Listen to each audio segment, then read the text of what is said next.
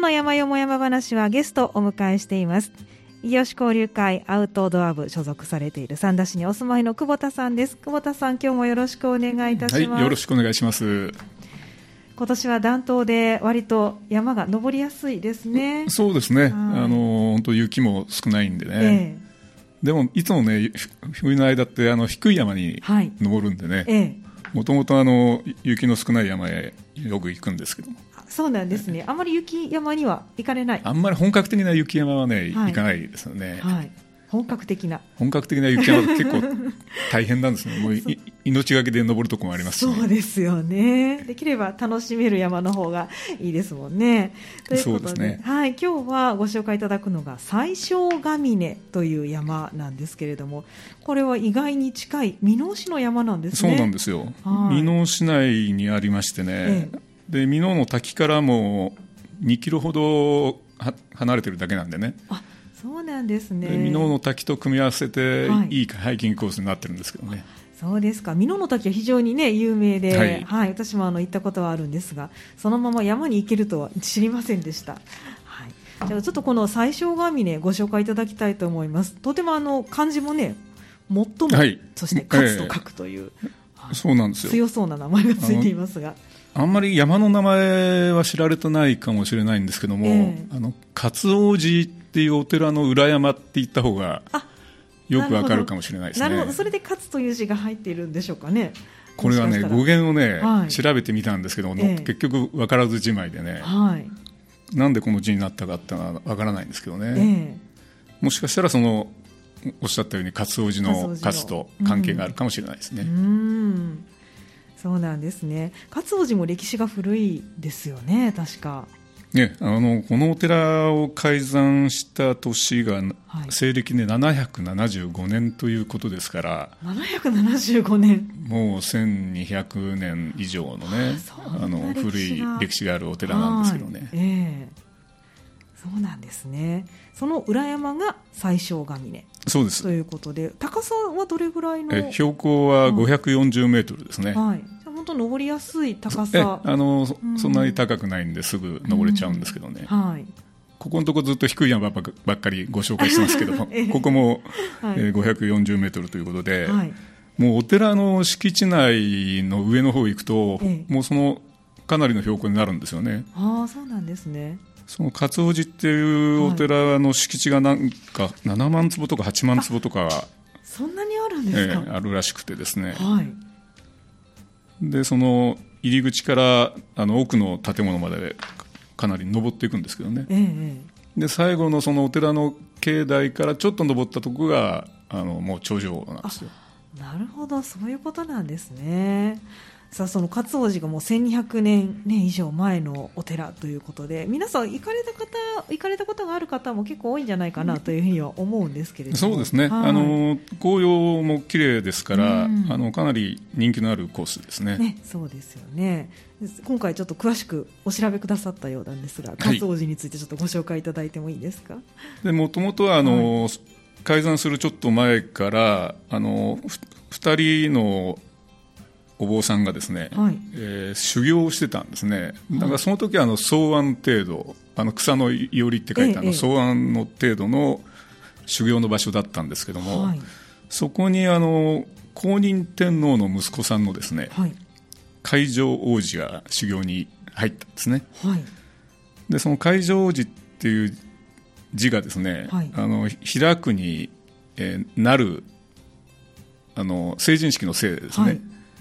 で改正って読むかと思ったら、ええ、会場って読むんですよね。会場、うん、その会場王子がですね、はい、えー、修行に行きましてその場所にですね、はい、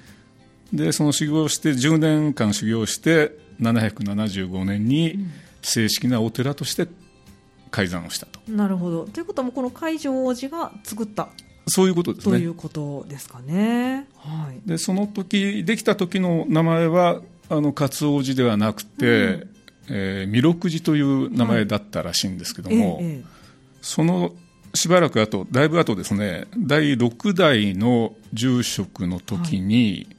なんか清和天皇の病気回復を祈ってですね、はい、その効果があったということで、うん、清和天皇からですねあの王に勝ったと、うん、いうことで勝王子という名前をいただいたらしいんですけども。ということは、えーと、勝王子というと今はあの勝勝ち負けの勝に、はい、おっぽのおと書きますけれども昔はその天皇陛下からいただいた名前は、はい、えー、王様の王、ね、王様の王に勝つ。うん、でその王様の王がですね、はい、あの恐れ多いということで、ええはい、あの王様の王を王に変えたんですね、おっぽの王に。はあ、なるほど。それで読み方は勝王子のままで、ええ勝王子って書くんですね。なるほど。あのね知らない方からよく勝王子というふうに言われますけれども、勝王子が正しい、伸ばすのが正しい、はい、ということなんですね。そういった歴史があるわけですね。勝王子というとあのだるまがいっぱいありますけれども、これ必勝だるまということなんでしょうか？えー、うん、なんか勝ちだるまって言ってましたけどね。はあ、はあ、あの必勝だるまなんですけど、えー、あのだるまを買って、はい、であの選挙なんかでねよくありますけど、片目入れといて、はい、で当選したら両目入れて、えー、で両目を入れてからまたお寺に奉納すると。はい。ですからその奉納されただるまがたくさん並んでる場所があるんですね。なるほどなるほど。それでだるまがあんなにたくさんあるということなんですねまあ、割とじゃああの選挙もそうですけれども、ね、スポーツとかいろいろ勝負ごとには行かれる方も。これはね、うん、人生に勝つということらしくてですね、はい、もう、ね、ありとあらゆるお願い事が叶うと。いうことになってるんですけど、ね、そうなんですね。じゃあちょっと受験生もいいかもしれませんね。受験生多かったですね。あやっぱりそうです、ね、先月の19日に行ったんですけどね、はい、そのだるまのおみくじもだるまの小型のだるまのね、ええ、あの容器に入ってるんですよおみおみくじが、はいええ、でだるまみくじっていうんですけどそのおみくじを買う列がすごく長くてですね。そうですか、僕は買えなかったんですけどね。それちょっと残念ですね。そうですか。それだけやっぱり皆さんたくさんの方がお見えになるね、あの人気のあるお寺だと思いますよ。ね、そうですね。えっ、ー、と行かれたの日曜日ですかね。はい、日曜日です。日曜日やっぱり、はい、週末は多い。そうみたいですね。ですよね。冬でも関係ないですね。受験前でしたからね。ねそうですよね。先月といえばね。わかりましたさあ今回はその若津王子の裏山が最小神ねということでここを絡めて歩かれたというお話でしたけれども、はい、どのようなコースで歩かれたんでしょうか？えあの箕面市のですね、はい、あの原因という地名がありましてね原因はい。そ内外の外に、はい、あの病院の院でですね、はい、原因って読むんですけども、ね、その原因から私は歩いたんですけどね、うん、実際のあの勝王寺の参道はですねその原因よりちょっと南の,、あの神家っていうとこから始まるんですよ。で神家っていうのはその新しい家って書くんですけども、国道の171号線沿いですね、そこにあの勝王寺口っていうのがあって、勝王寺の鳥居があるんですね、はい、でそこの最寄りのバス停が神経、うんうん、でガイドブックなんか見るとですね、はい、その神経からあの歩き出すように案内されてますね。なるほど。でもあの先ほど久保田さんがおっしゃったこの原因という場所からでもスタートができるあのもう15分ぐらいですから、うんはい、あの原因から私歩いたんですけども、ええ、原因の方がねバスの時間が多いんですよ。なるほどなるほど。それだけの理由ではい、であの千里町からバスで行くんですけども、はい、そのバス停が便利だということで、はい、私は原因から歩いて、うん、で勝王寺への参道を抜けて、勝王寺に行って、で裏山の最小神で、それから東海自然歩道の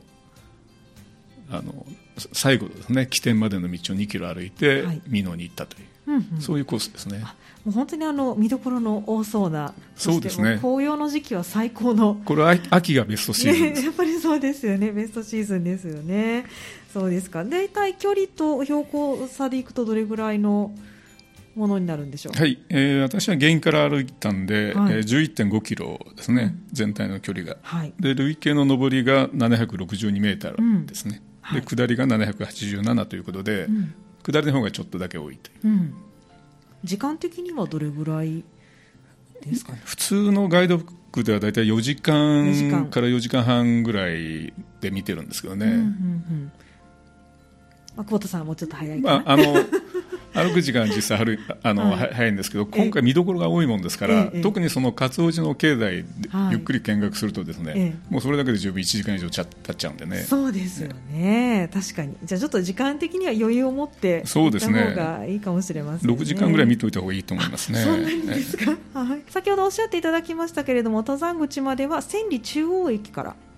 はい、あの、原因の場合だったら、あの千里中央からもバスがありますし、はい、箕面の方からもバスが出てますんで、はいはい、千里中央駅からでしたら、あどちらもそうですね、バス15分ですね、箕、面、からも千里中央からも阪急バスで、うん、えー、15分ぐらいで原因というバス停まで行きます、はい、バスの本数はどれぐらいだったんですか、先ほど、あの神経よりは原因の方が多いとおっしゃってましたけど、えー、でもね、まあ、それほど特に特別多いわけじゃなくて、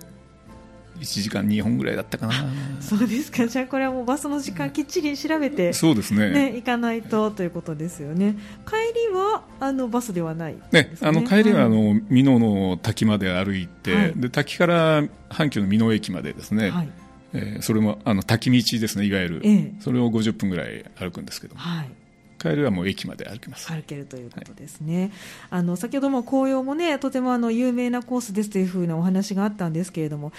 確か去年、一昨年あたりはかなり台風の影響で道が、ね、通れないということも多かったと思うんですけれども。そうなんですよ、はい。えっと2018年の台風21号でですね、はい、何か所かあの倒木がたくさんありましたもんですからね、はい、えー、通行止めの道が多かったんですけども、ええ現時点ではですね、えー、だいぶとほとんど通れるようになってましてそうなんですね、はい、であの箕面の周辺っていくつかの自然研究路という名前がついた散歩道が整備されてるんですけどね、はい、でどうも1号から8号ぐらいまであるあそんなにあるんですね。みたいなんですけども、はい、1号っていうのはその台風21号以前の,、はい、あのなんかの被害でですねずっと通行止めみたいですね。じゃあここはもうずっと入れない場所、ということですね。で、うん、まあ、今回の最小ヶ峰から美濃へのあの道の中で関係があってあるのがですね、はい、自然研究路2号 ,2 号線ですね。2号,、はい、2号線を通るとあのハイキングコースなんですけども、うん、えー、それがあの現在でも通行止めになってます、はい、で今回は久保田さんはで今回はですね、はい、その通行止めがどの程度のものかとい。うことで、はい、一応テープがあったんですけども、そのテープを乗り越えてですね ちょっとあの見学に行ってきましたら、はい、やはりあの道の真ん中に大きな木があ。のもう塞ぐようにですね、ええ、倒れてるんですよ、はい、ただ乗り越えられないことはない。なるほど。でちょっとしたアスレチックコースみたいな感じになってですね、ええ、あの人によっては面白いっていう人がいるかもしれないんですけども、え、基本的にはですね、はい、あの自然研究路の2号は通行止めでございますので、はい、おすすめはできません。おすすめはできない。ただあの他のコースを歩いて行くことももちろんできるということですかね、その東海自然歩道の起点まで山道があって、はい、でそこからあのすぐあの自動車道にもあの行けますんでね、はい、その舗装路を歩けば、ええ、あの滝までは行けます。その2号路を通らなくてもですね。はい、山道を通らずに舗装路を歩いて滝の方に行くとい。うことで、はい、まあ、安全策を取るならばこちら、ね、ということですかね。はい。わ、かりました。ではあの1曲お送りして後半にちょっとね実際に歩かれた見どころを伺っていきたいと思います。はいわかりました、はい、後半もよろしくお願いします。よろしくお願いします